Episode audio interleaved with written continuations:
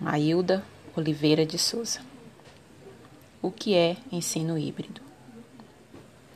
É a descoberta de um novo ensino usando tecnologias para ferramentas de aprendizagem. É uma via de mão dupla, todos participam nessa aprendizagem: professor, aluno e o conjunto social, com aulas online e offline.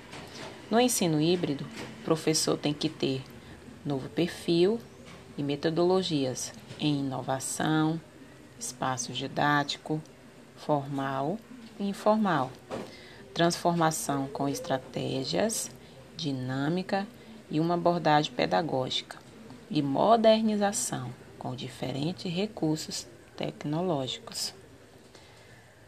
A aprendizagem colaborativa em grupos com pesquisa, produção e comunicação, sendo avaliados por todo de forma somativa, presencial e online, tendo interatividade, uma ação coletiva com diferentes olhares no conhecimento, valorizando a compreensão e estudo de todos.